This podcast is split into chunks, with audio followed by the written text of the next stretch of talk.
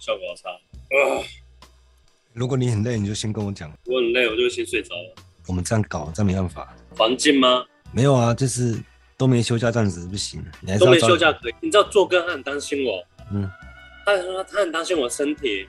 我说啊，我是怎样？我是看起来看起来状况不好吗？他说也没有。他说工时真的太长了。我说我在澳洲真的真的工时真的较长，跟一个中国人做工地。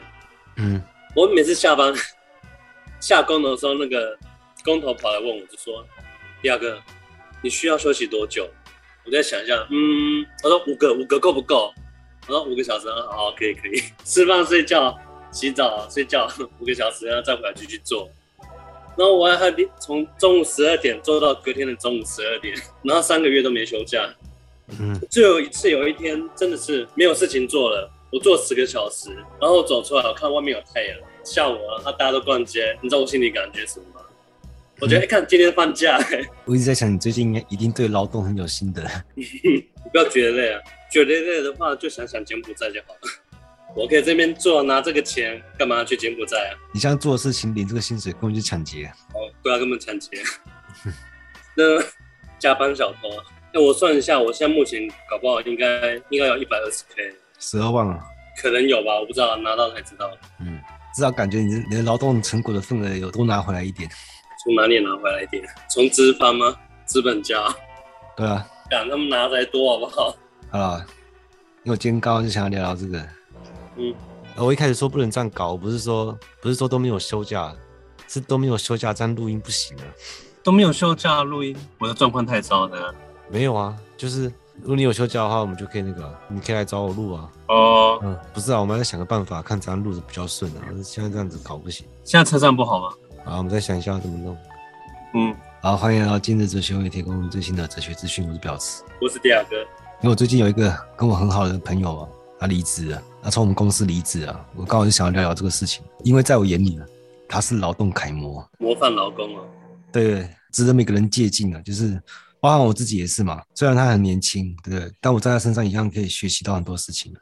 然后我是用理论家的姿态把它说出来，就把当做。作为一个行动者，一个劳动者的指引了，但是这个指引当然就指向的是更理想的社会了。我们不说打造社会，至少是影响社会嘛，往更好的方向发展。虽然他是离开我们公司，但他不是真正离开，因为他还是我们自己人嘛，就是可以改善社会共同体的人。其实他就只是运动到下一个阶段了。那这两个阶段对社会还没有办法产生影响，就他还在生存阶段。只是个起点，但他在这个起点就做得很好，因为他在公司也是人见人爱嘛。我觉得大家可以把他当做就是开局的典范了。我觉得不管这个人多么优秀，他没有放在对的位置上，他就无法发挥影响力。所以他会运动到下一个阶段。所以我们从起点开始讲了，因为首先我们都是无产阶级嘛，我们没有钱，没有资产。你这没有资产就代表什么嘛？资本主义逻辑，你没有资产就代表你没有增值性，就是你不会钱滚钱，钱生钱。因为这个资产也包含什么学术资产、文化资产等等，全部都包含在内。它就是你不做任何努力却能有收获，像是学术资产嘛。因为我不是批判说会读书什么了不起，我反对的是无脑增值性。就如果你是勤工俭学，我当然觉得你很棒。但是如果你是没有为此付出努力，就是你只是顶着常春藤名校，你在学术上没有什么建树，或者你的家世背景什么的，我是第几代传人，怎么样，这关你屁事啊！就是你靠这种历史渊源、时间的流淌产生的价值，就你有为此付出一点努力吗？你完全没有啊，那我怎么可能看得起你嘛？但的确很多人会福音这个秩序啊，就崇拜什么大人物啊，就是他他老爸是谁啊，我来自哪个家族什么的。就我从小就很讨厌这种人，但我说不出来为什么，因为那时候还没有理论化的能力嘛。就我就讨厌高高在上的人，就包含很多那种位高权重的人。到现在很多人还是只会包装自己，就是他学经历写的洋洋洒洒的。然后我在现实上，我还真的没有遇过人在思想上折服我的人。不是你为什么会讨厌很简单一个很直观的啊？因为在我的眼中说。你这种人，你应该要感到可耻，可是他们却洋洋得意。对，我真的觉得很可耻，而且有些人会羡慕他，我说干，这有什么好羡慕的？他们为什么可以不付出任何努力，然后一副高高在上的样子？就是因为他们在吸下面人的血，就吸那些靠自己双手创造劳动成果，但这些成果大部分的份额都被上面的人吸走，因为这个成果都不是按劳分配的。哎、欸，我现在感触是最深的，嗯，因为我这样周遭看到很多很多人，他们的付出跟他们的所得是不符成本的。对啊，所有的脏活累活他全干了，他全包了。你们在看都是干，你们到底是拿多少钱做这种事？完全不平等，对不对？嗯。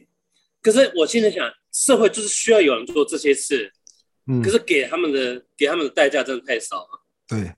我觉得有人需要做这个事情，但这个事情不能让他做一辈子，必须给他很多钱，让他脱离他他的现况。就是因为其实他们的劳动成果都是被市场主体的增值性、就剥削性的寄生性给吸干了。还有很多那种父母想要小孩成为人上人，就你在上面，你有想过那谁在下面吗？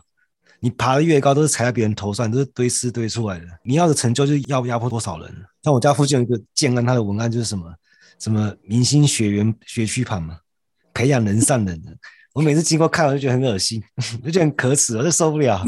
就是想把小孩养成吸血鬼嘛，是牺牲劳苦大众的血汗，啊，居然还崇拜这种秩序，我觉得这不是可耻吗？你不上去吸人家的血，你就等着被人家吸。对啊，不是我干翻你，就是你干翻我，这很但不是这样子的，是。哎，我在这边，在这里的环境，我感到一个很舒服的氛围啊。嗯，那我感觉有点像澳洲。后来我想了一下啊，我知道为什么会像，因为这边大家阶级都是平等的。嗯。它就一个小镇啊，大家大家工作，大家性质都一样，没有阶级，然后氛围，你知道，氛围真的很舒服。一个和平的世界。我感受到，你知道，一个一个平等的世界，你知道。而且我我昨天哎前天呐、啊，嗯，前天洗完澡我就拿着啤酒，就下面就逛逛街，然后我看到那个超商门口有有人摆摊子，我就过去跟他买口罩，嗯，哦，啤酒罐已经喝完了，我看到老板，他只他只拿他的那个拿他的酒要跟我干杯。我说啊，我这没有嘞。他说啊，你没有了。他就指他那个旁边地上一堆酒啊，在那你要不要啊？拿他拿一瓶要跟我干杯。嗯，我说啊，不用不用不用，我只好去便利商店再买一瓶新的出来再跟他干杯。嗯，你不简单？你看这种人平常你台北见不到嘛？除了在音乐界遇到那种友善的醉汉，啊这边大叔大家都这个样子哎。嗯，然后我觉得我们不要太早开始批判，我们起码还是轻松一点。回到我们的起点啊，因为我们都是没有背景嘛，我们没有关系啊，这是我们的起点嘛，它也是大部分人的起点，啊，这点是我很自豪的，因为我还有一点很自豪，就是像我妈也是从来不靠关系，不走后门的。你说谁？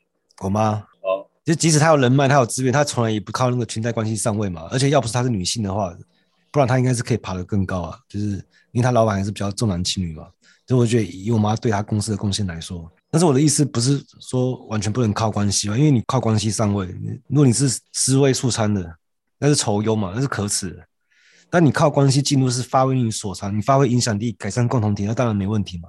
那是具体问题就自己具体分析了，就看情况自己判断。不过这都不是我要说的重点，重点是我妈她过得很踏实，她每天晚上都睡得很安稳，她这很安稳的，她头沾到枕头就睡着了。哎我搞不懂为什么我一身清清白白，然后每天晚上都失眠，哦，昨天也到五点才睡，是怎样？因为我妈也算是劳动者的典范了，因为虽虽然她是因为女性的身份有被剥削、被压迫一点点的，其实也算不算剥削啊？就是其他人拿了超额的利润嘛，稀释掉我妈的份额而已。就算是这样子，我妈的收入她还是可以养活一个家庭嘛，她生活也可以过得很体面、有尊严、衣食无虞啊。那这已经是很多劳动者的理想生活。如果我同事是起点的话，我妈不是终点。我妈的那种日子啊，我我认为是每一位劳动者都应该拥有的，是一个基本人权，就过一个有尊严、体面的生活，难道不是基本人权吗？但是目前我们社会就办不到，还很多人在受苦。尤其是这几年刚出社会的，你开始参与社会竞争，你会发现竞争力是扩大了。这点就是我们这代人要努力的方向，就是我们要面对这个阶级矛盾。要讲我们一开始的那个社会资源的分配的游戏规则就定错了，它一直扩大，一直扩大，然后发现越来越两极啊。资本主义走到最后一定是没人性的。好，说回来，我们的起点就是我们这种阶级进入劳动市场之后，就是做最底层的工作。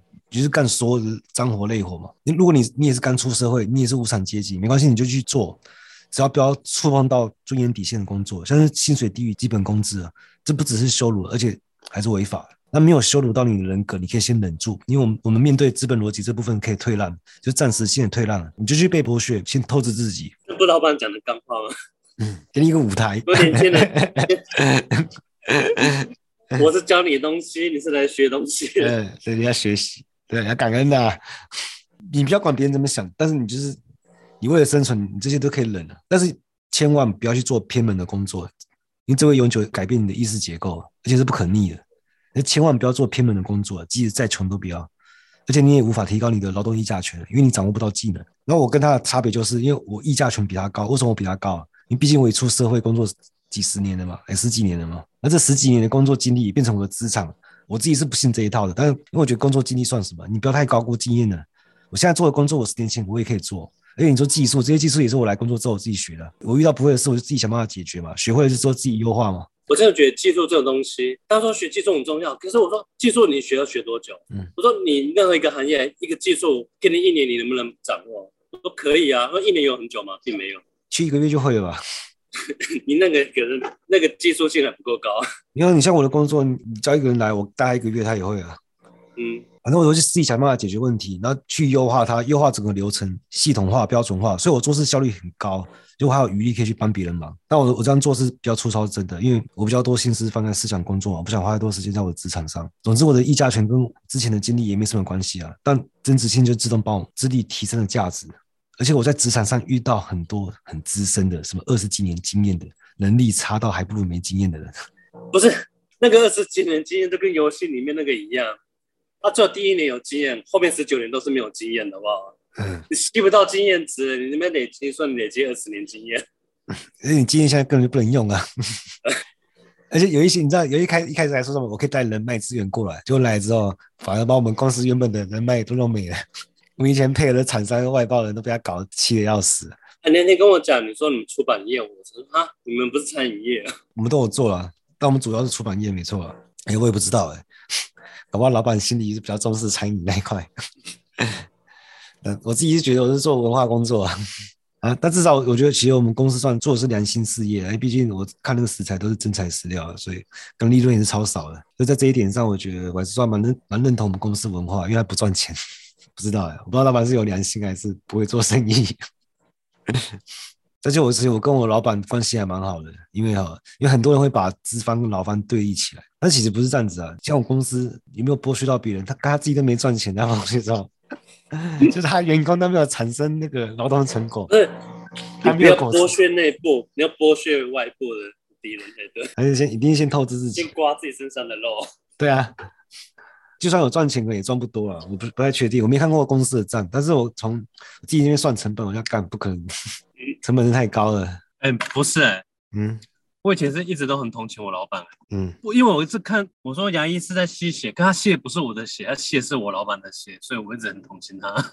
对啊，其实问题就是，那到底是谁在吸血，对不对？嗯、因为因为像我老板，我觉得他其实他自己也算劳动者，那他什么事都亲力亲为啊。你看，不是我在外送而已。我们总编自己也在外送啊，拿那些书要入库，那些都很重，他也是自己在那边帮啊，爬楼梯他都自己来啊。我每次看他搞到最后衣服都湿了，都都流汗，怎样？因为他年纪那么大，也是自己下去参与体力劳动。那年纪多大？可能快六十吧。啊，现代人快六十好像听起来还好。不过因为我觉得这是好的循环啊，就对一个人的身体锻炼发展是好的。嗯、因为你你先透支体力嘛，休息舒缓之后，这种循环它可以恢复平衡。对身体发展是好事啊，平时保持运动是必要的。反正就是我也认为我老板他他也是劳动者，跟我们站同一边的，因为他没有吸别人血嘛。第二就是他的劳动成果并没有拿到超额利润啊。因为我自己分析我们公司的利润来源，第一个出版，你卖一本书利润少得可怜，少到政府都让我们免税，而且一本书是要投入大量的心力才能生产。做这种文化输出，基本上我觉得是在做公益啊。另一方面，我们公司的餐饮成本也很高啊。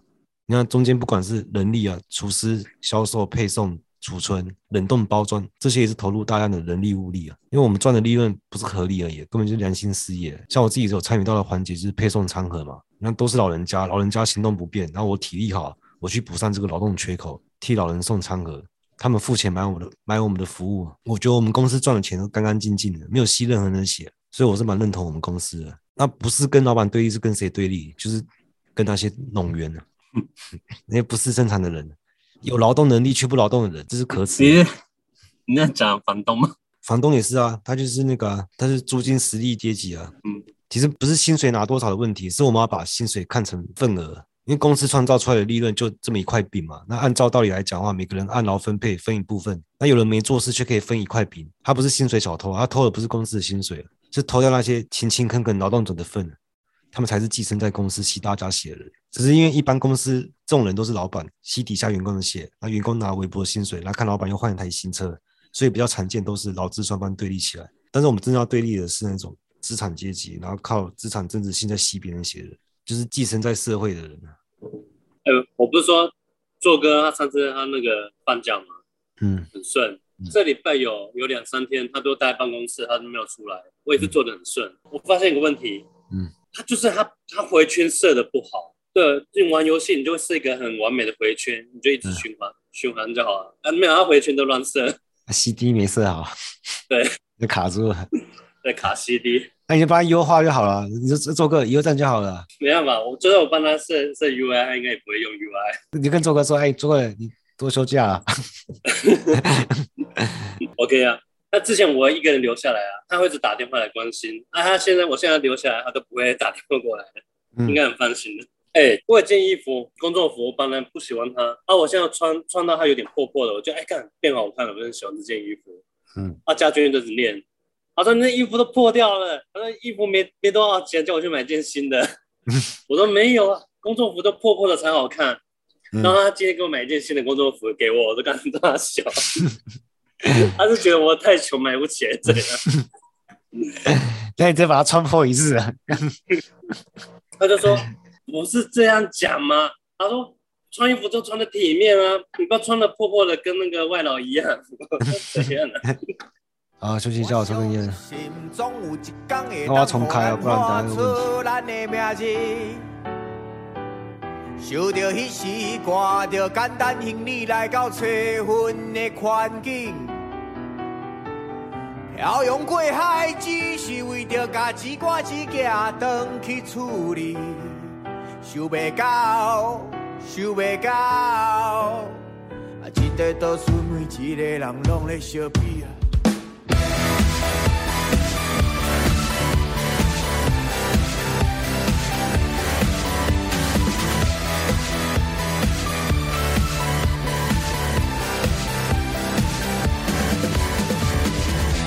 相信总有一天会当予咱画出咱的名字。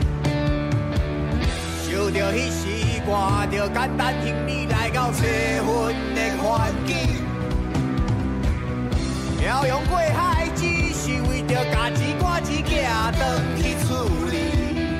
想袂到，想袂到，啊，这个都是每一个人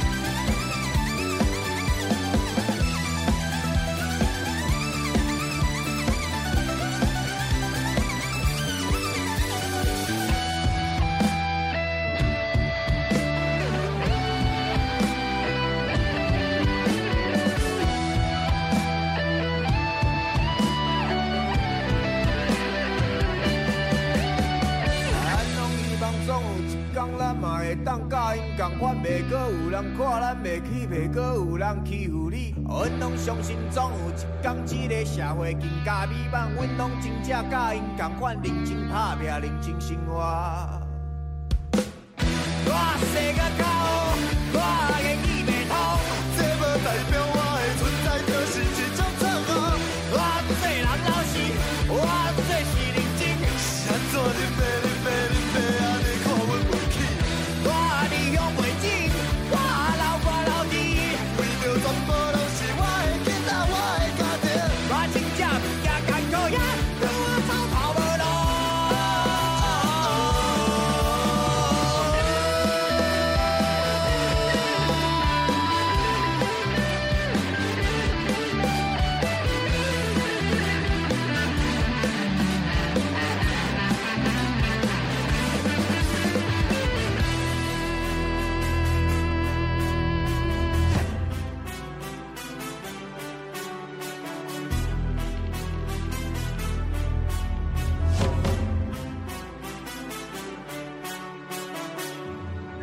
天阿妈住院那天，我有梦到梦到阿妈。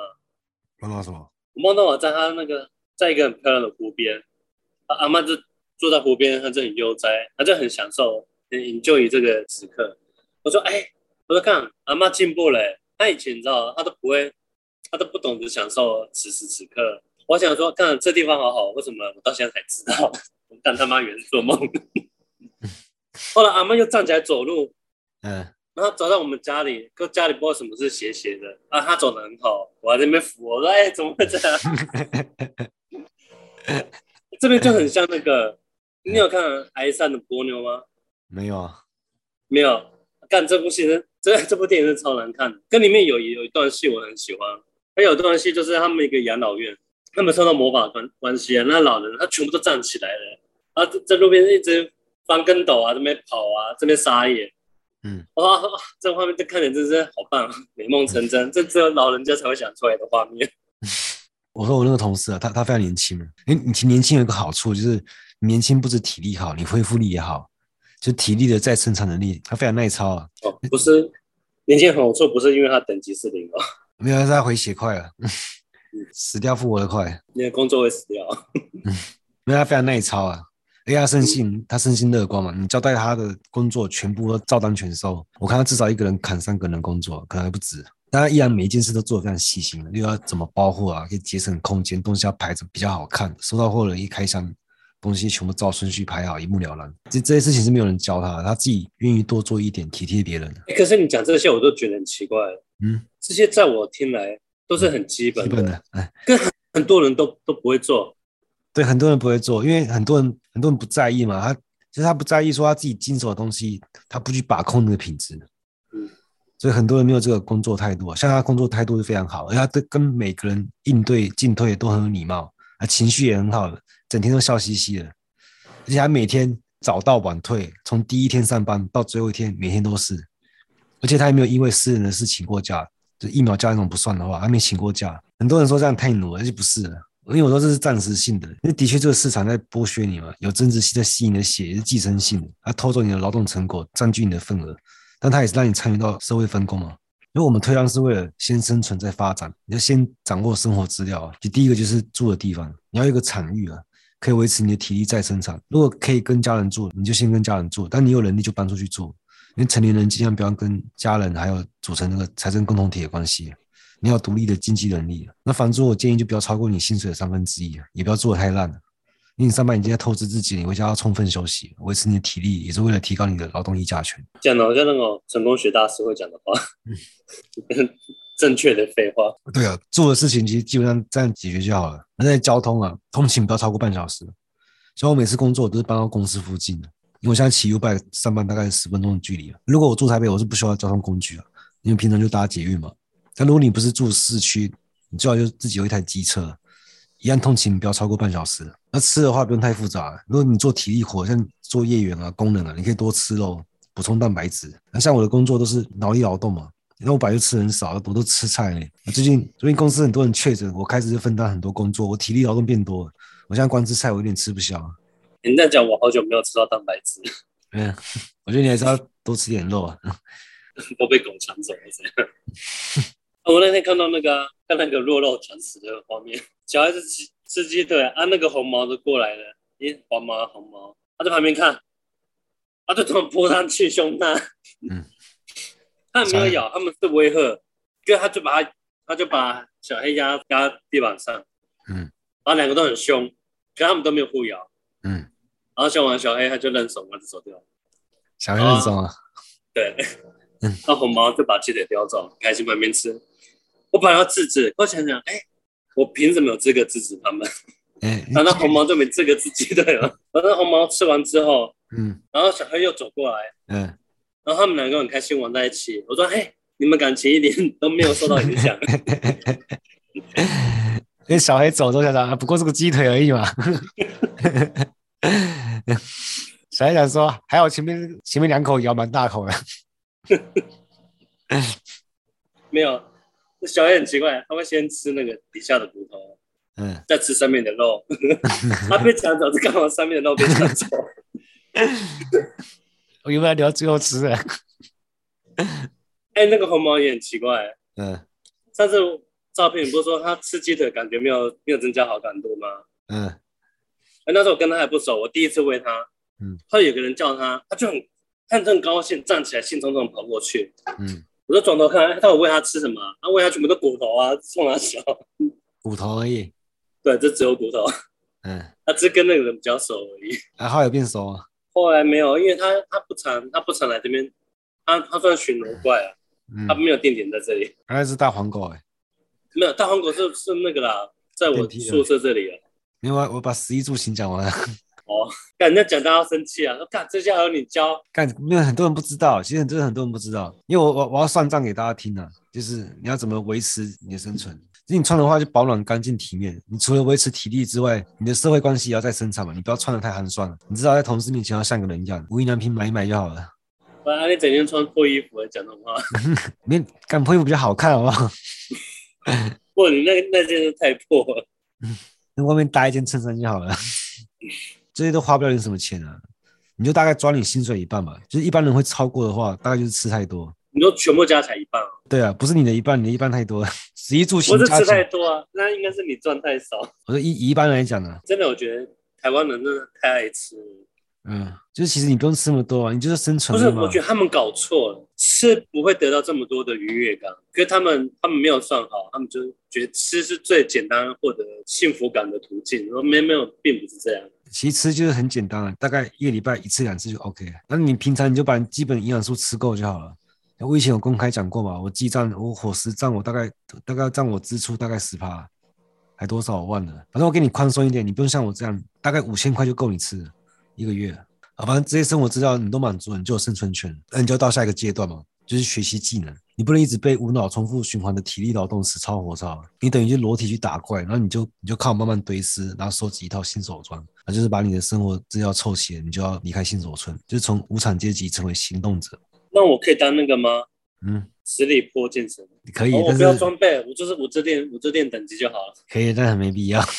我同事离开了，其实我是蛮开心的。虽然我待很好，但我很支持他离开了。你就回到劳动市场去发展个人。这些无脑工作的确要有人做，但是你这个工作做一辈子，等于限制一个人的发展，这是在奴役别人、折磨别人、牺牲别人的生命。因为没有创造性的劳动是很无聊、很痛苦的。这种异化对一个人的身心都是有害的。所以我的理想社会是。我们应该给做这种类型工作的人很高的薪水，至少给基本工资的三倍，像保全啊，或是做业员啊什么。就因为他做的事情没意义，所以他要给他给他这个薪资，让他早点脱离这个阶段，或是给他一样的薪水，但是大幅缩短他的工时，让他们有余力跟时间去发展个人。你说，哎呀，会不会大家都跑去做底层工作领高薪？那我的理想社会是不按资本主义逻辑运作的，因为照资本主义逻辑的话，不可替代性才有价值啊。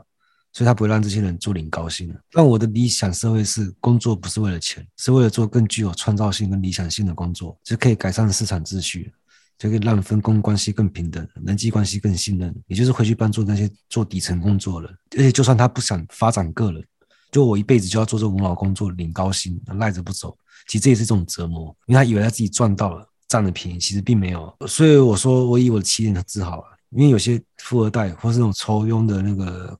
高层肥猫，有很多人说这社会不平等，努力不如投好胎。其实，其实我是蛮同情这些富二代，因为他把享乐当成他的理想。什么当理想？享乐。享乐。对，不是当成理想，是因为他的生活只剩下享乐，他没有其他的追求了，所以他变成被迫享乐。没有其他追求了，那就等于他的心智会被愚化，他身体里面都要锻炼，他各方面都没有发展。他就很像我买了一台除湿机，整天不开，那我还说我赚到了。其实这种人是被剥削的，他的创造性跟社会性都受阻，他的起点就比别人还难了。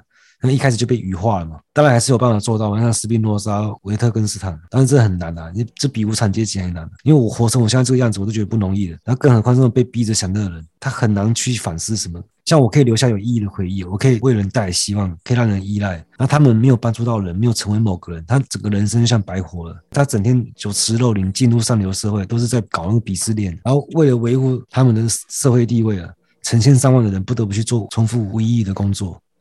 所以这种享乐不仅没有意义，它还是有罪的。有什么什么上流社会？我上次就说过了嘛，他们就是掌握话语权，重新定义什么是人，实际上就是在分裂社会共同体。所以，我们应该给那些做底层工作人更多的薪水作为补偿，补偿他生命没有得到发展的部分，让他可以早点进入下一个阶段。去当一个艺术家，去当一个工程师、哲学家都好，这才是平等的社会。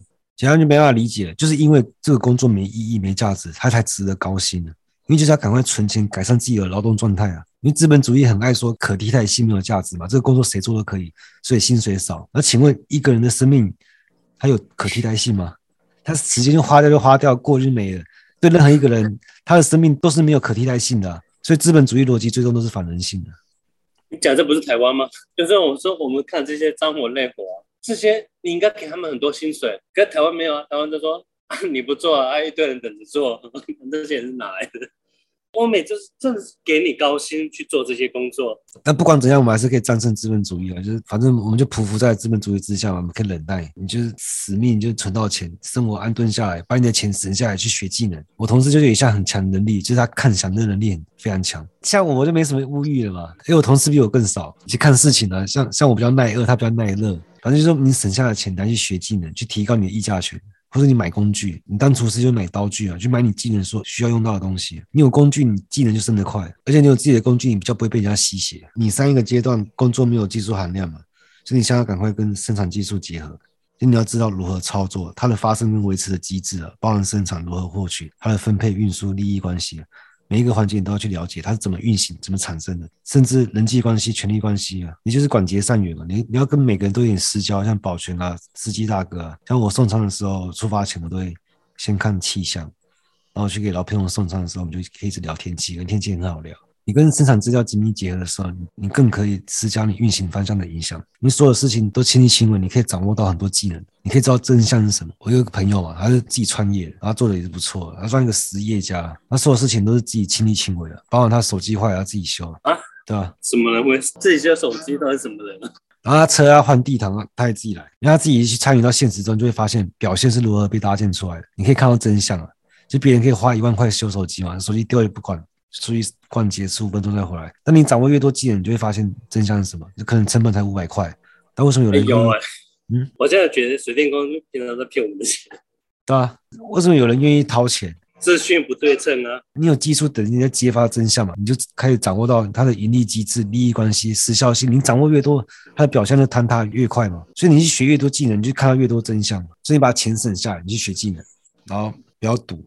不要嫖，那是资本主义的陷阱。因为你要知道，你的劳动成果已经被剥削，都剩一点点的。他最后还要用享乐主义去回收你的薪水，这是陷阱，奴役你的陷阱。不要中计了，他等于一只牛要扒两层皮。然后也不要去氪金，手游不要氪金，呃，维氪还可以啊，就一千元以下都可以接受。哦，我说 氪金当然算氪金，嗯。氪金是算那种不要不要氪那个最大单三千块的一种。你不要去形成那个鄙视链。其实这个像你不要去看那些纯广告啊，不行啊，有奖励耶。你真的很想拿它打电话，你就上班的时候点广告放在旁边。你不会好奇这么蠢广告到底谁会点？啊不是我说谁到底会看这些广告去下载？到哪些人？那谁宅又去玩啊？那谁玩了还会去氪金啊？你就觉得说这些，其实我跟你说，就是这些愚蠢广告，它功能就是让你觉得自己很聪明。它会产生一种愚蠢鄙视链。哦，你说那个那个消消防块故意一直乱划乱滑的那个，因为像像我自己有玩那个割草游戏嘛，嗯，你死掉可以看广告复活一次嘛。你看广告就觉得说，干这个广告有那么蠢，然后相对我看出来你的愚蠢，所以我是睿智。然后我这么睿智的人去看你的愚蠢广告，就多么牺牲奉献了，让你产生这种牺牲性的自恋。那你就会觉得说，点广告的人很蠢，然后点了还还玩的人更蠢，玩了之后还氪金的人又更蠢，这鄙视链是一环接一环。然后反过来，我看了广告不点，我就很聪明；那我看了两遍广告不点，更聪明，我就越看越聪明。因为其实你这也是另外一条愚蠢鄙视链，因为你看广告也一样蠢。你看两次更蠢，你完全把自己想反了。因为为什么？因为你自己就在玩乐色手游啊，你玩的手游跟广告那个手游没有差别啊。你以为自己很聪明，然后你就好像一直往聪明的方向发展，其实你就设立一个对立面，让你去鄙视它，就幻想点进去玩的都很蠢。然后这个广告功能就让你让你陷入自恋了，就是我这么聪明，我都抵挡愚蠢广告的诱惑，然后我都鄙视了他，说我不可能这么蠢。然后这个时候你就会做出错误判断，就是你死了之后你会再玩一遍。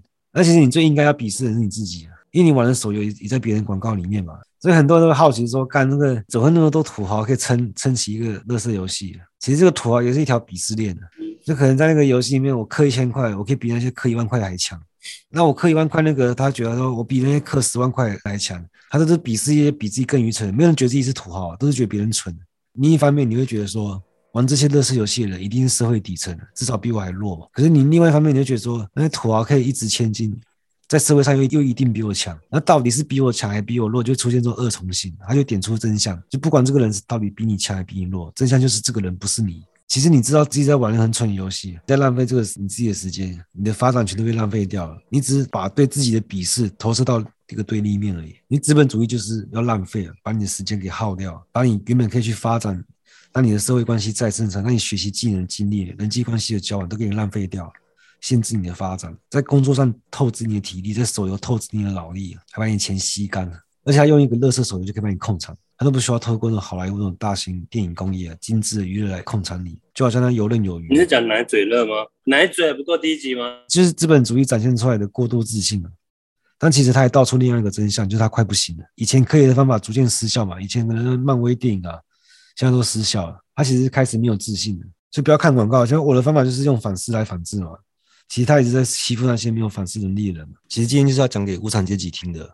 当然，有些人比较幸运嘛，你一开始就有充分的生活资料，你可以直接去学技能，你不用经历第一个阶段超额透支你自己了。第一个阶段有好处啊，就是培养你的看享乐能力啊，不是为了培养看享乐能力而已，是因为你可以不陷入资本主义的陷阱，你可以把钱省下来，把那些钱拿去点在你的技能。像我同事这样子，我相信他学什么都会很快。哎、欸，这个我自己其实被教训过、欸，哎，嗯，就是因为我女朋友她是比较纵欲，嗯，他看到什么东西他想买，他就一定要买，他没买到他就很干。啊，我就不一样，我就是有个东西我很想买，可我知道。啊，这个买了买了只是一时爽，啊，然后后面得到的愉悦感并不会一直延续下去。嗯，所以我会看一样东西，我去跑一趟、两趟、三趟，跑到五趟，跑到第七趟我去看完之后，哎，我发现我不想买了，我就很高兴，哎，我省下一笔钱。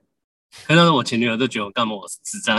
我最近才去为了买那个马桶刷，跑了四四个地方，那个生活五金嘛，感觉觉得太丑了，而且有人就会说。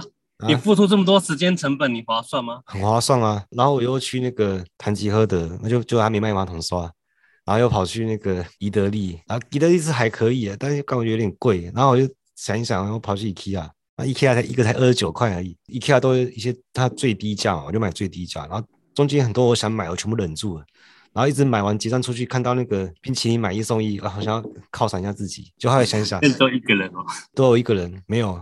但我后来也忍下来，然后干，我不要中他的陷阱。我今天就是来马买马桶刷而已，我就花二十九块。我是说，想的的确是可以让你欲望恢复平衡，没错，而且也可以促进社会关系再生产。你跟朋友出去吃饭嘛，也是促进社会关系再生产啊。所以我不是排斥享乐，只是很多人把享乐变成限制自己的发展。把你的时间跟精力都花在追剧、玩游戏啊、吃饭喝酒啊，更严重就是赌啊、嫖啊，把自己的发展创造性都浪费掉。像我自己也会玩游戏啊，我看电影看很多，但我脑力劳动从来没有停过，我一直反思啊。不是不能享乐，是不能让你发展受阻啊！我一直跟大家说，要努力学习，努力学习，你就会知道真相。我自己是读哲学嘛，但你可以去学个书法或乐器都可以啊，是不要把你的创造性浪费掉了。创造没有你想象那么复杂啊。你今天不是跟我说你用那个铁丝把那个抽水机修好了吗？哦，这就是啊，不是，嗯，我我先跟你讲一下当时情况。好，我当时我在那边我在通那个抽水机脱水机啊。嗯，我在那个清那个孔洞，当时我边清，我心里边想说啊，这个血没用，然后我就用靠铁丝，我就开始触诊，我就开始感受里面的构造，然后感受一下它的那个螺纹，哎，它的褶皱，然后慢慢，哎，我就靠想象力，我就摸清它里面里面的结构，然后我终于把它清通了，然后我就把水灌进去，听见它咚咚咚咚咚，水就灌进去的声音，我就，我干，他妈太爽了。啊！我心里就想，你知道我心里在想什么吗？我心里想说，干，好想做爱啊！其实这就是啊，你看一个这么简单的事情，你说你感受到它的螺纹嘛，你通过想象力去想象它的构造，这不就是创造嘛？你原本没有，你本来不知道它内内部长什么样子，你知道了，就是把它创造出来。我研究理论也是在研究它的结构啊，你知道之后，你就进一步，你就知道怎么操作嘛，怎么拆解，它是怎么发生跟维持的。你学习就是创造啊，把你原本不会的东西创造出来。就这么简单的事情了，你就知道真相是什么了。而且我觉得大家把那个学习技能看得太看太重了。哎，我前面一段不是有讲学习技能要多久？我说给你一年，你会掌握不到吗？掌握得到。我说大部分的东西，你掌握一一项技能，给你一年，你都可以达到九十分。嗯，接下来可以花三年、五年，是难让你达到九十五分，它有个递减啊。那后面你花越长越多的时间去钻研。它就是要突破那个九十六分、九十七分。对，其实你不用，你只要花一年时间，你可以达到九十分。你你做什么事，你就可以完成很多事情。像我那个牙齿，那时候我也是给自己一个考试啊，刚遇到个超奇怪的状况。我大概一年一年两个月的时候，我就开始自己制作那个固定假牙，然后给诊所，嗯，啊就直接给给给病患使用了。然后我给自己考试，是因为那时候有一个有个女医师，她比较多要求啊，我老板也很怕她。啊这 case 来的时候，老板就说：“哎，这个东西我来做，这是那个这是医生老公的牙齿。”嗯。哦，我就闲闲没事啊。我说啊，老板在忙，我就先拿来做好了。我就先拿来雕啦，雕好。雕的时候，我心里就觉得很奇怪。我说这是人的牙齿吗？它长得很像动物的牙齿，对，它牙根很长，然后犬齿很发达。我想说，干，他他不会是狼人吧？你雕正常牙齿啊，算蛮简单。可你雕一根这种不正常的，像动物性的牙齿，这也是要靠你的想象力去。去想象，哎、欸，他平常是怎么咀嚼啊？这个牙齿平常功能怎么样？而咬合点在哪里？跟正常人都不一样。然后我老板就拿过去看一看，他也没修改，他就拿去拿去那个烧了，拿去铸铁，然后然后送了诊所，然后那个诊所女医师给她老公戴上，哎、欸，也没也没问题。我我自己就觉得，哎、欸，那我的考试应该就过了吧？我那个诊所到了第第三年、第四年吧，然后他们的那个助理啊，他们他说，哎、欸。你们这个做的临时假牙做的很好看，他们就说啊，这迪亚哥做的啊，嗯，他就他特地打电话跟我讲哦，迪亚哥，你做的牙齿真的很漂亮哎、欸，我说我想你不用再多久，你就可以正式做牙齿了，嗯，我想说干，那我被我帮你们家做了三四年了，你现在跟我讲这种话，你看他们就是把技术看得太太困难了。你是不是知道真相的？一般人去装假牙是不是要花很多钱？但是你什么成本那些是中间所有的环节你都知道了，其实成本才多少钱？甚甚至可能像你说隐形牙套，其实根本就不用钱嘛。我就跟你讲最直接啊，牙齿的东西，医生就拿九十五趴，我们拿五趴而已。嗯，那五趴制作成本、材料、人工成本、技术费，我们没有技术费，就是那五趴，血被卸得一干二净了。刚刚说那个脱水机也是啊，你可能叫别人来修几万块，但是你可能知道，你这两块钱的铁丝就可以搞定。也是不用钱，地上捡的。但我不是叫你赚去赚这种钱的。我们是要让他的表象坍塌，你都知道表象的搭建过程，你你就知道表象很容易坍塌，就像那些大人物一样，大家都以为他很了不起，因为我知道他背后不过是真实性在支撑他的表象，他根本就是个草包而已。因为资本主义运作就喜欢去掩盖真相，搭建这种表象。你看大家都喜欢留一手嘛，制造用资讯不对等来获取超额利润。我很不耻这种行为啊，我我就是只说真话，我把真相都说出来。你只要努力学习，你就可以知道真相，然后揭露真相，回去帮助那些人。所以我最后总结一下，你比较不幸的话。在我看来也不是不幸啊，你应该自豪。如果你是无产阶级的话，你都没有，你都没有关系，你都没有背景，你就先透支你自己，去收集你的生活资料。你有办法生存了，你就赶快脱离这个阶段。像我同事，我就觉得他有点待太久，你赶快脱离，脱离之后去学技能。当你要有看想的能力，把存下来的钱拿去点技能。你技能熟练之后，就要到下一个阶段。那我的建议是，当然每个人都有选择自己人生的权利啊。但我的建议就是，不要成为资产阶级，不要再想着我要累积资产，让这些资产开始吸血。你自己都被吸过血，你就知道痛啊！你想想你自己来自哪里，不要反过头去压迫以前的你啊！就像当兵的时候啊，以前学长都喜欢搞学长学弟制，我变学长之后，我就把学弟当自己人，我不搞学长学弟制那一套了。工作也是这样子的，不要想着我赚钱就要买房，买房若是安身立命没问题啊，但不要变投资客。你买房如果涨的话，为什么会涨？房子也没有努力多让几个人住啊。他就在吸别人血才涨的，不要想着我要做房东，每天躺着等收租啊。其实我也是同情这些人啊，他们就是土地吸血性的人格化了。一样的道理，是不要去玩股票、期货啊、虚拟货币啊，去玩这些金融游戏啊，都是资本投机啊。因为这些资本投机，其实投资就是投机啊，他对社会没有创造性，都是寄生在那些劳苦大众身上。所以我的建议就是不要成为资产阶级啊，回去你来的地方去帮助他们，改善他们的处境。像我说我那个创业的朋友，他也是很努力啊。有一个案子，他朋友出资一半，然后利润就一人一半嘛。他越做越觉得奇怪，那他自己埋头苦干，累得像条狗，他什么事都不干，却拿走一半，他怎么想都觉得怪怪的。不要说什么他拿出资金也有承担风险，这都是屁话。他就是在赌嘛，投资就是投机啊。我赌你会老实干活分钱给我，我赌你不会跑掉。你买房也是赌房价不会跌，你就是赌啊，你没有做任何努力啊，你没有任何劳动啊。所以我们支持就是做多少事拿多少份。其实我很多朋友都是资产阶级啊，他们很常聊股票投资什么的。但我知道他们是，他们人都很好，也不是坏人。其实他们只是无知而已，因为他不知道他赚钱的时候有多少人为此受苦啊，因为他没看见。因为他不知道他会助长资本主义压迫这些底层人，他会让这种环境变得更生机盎然。而且就算他知道，他也觉得无能为力嘛，大家都这样做啊，那为什么不能这样做？可是你你看，大家都觉得我人很好，我很善良。其实我我是善良没错，但是因为是因为我先知道了，所以我我才善良。因为我知道怎样对大家好，也对我好，所以我才变成好人。很多人不是坏，他只是无知啊。有人是他知道，但他还这样做，那就是坏，那就是我们的敌人。那有些人原本原本是自己人，但他选择累积资产回去压迫自己人，那就是叛徒。有些是家里本来就有钱，那些钱都是有罪的，都是剥削别人来的，但他没有办法选择他的家庭嘛。但是你有钱，你就有力量，你就有时间，你可以做很多事，你可以改变很多人。就我希望你可以回头，回头去看那些受苦的人，就是苦民所苦啊。我很努力学习啊，这每个人都做得到。啊不要觉得自己无能为力啊！我觉得你去同情弱势，我觉得这个你是无法靠靠想象想象出来，你真的要走下去看，你才知道。你要在现实中去跟他们接触啊，去跟他们发生关联啊。所以你不要觉得自己无能为力啊！你只要透过努力学习，你就可以知道真相。这每个人都做得到，你就会知道什么是什么是好，你就会成为好人。团结起来就是理想的社会。像前几天我跟朋友聊天啊，我们都是对社会有愤怒的。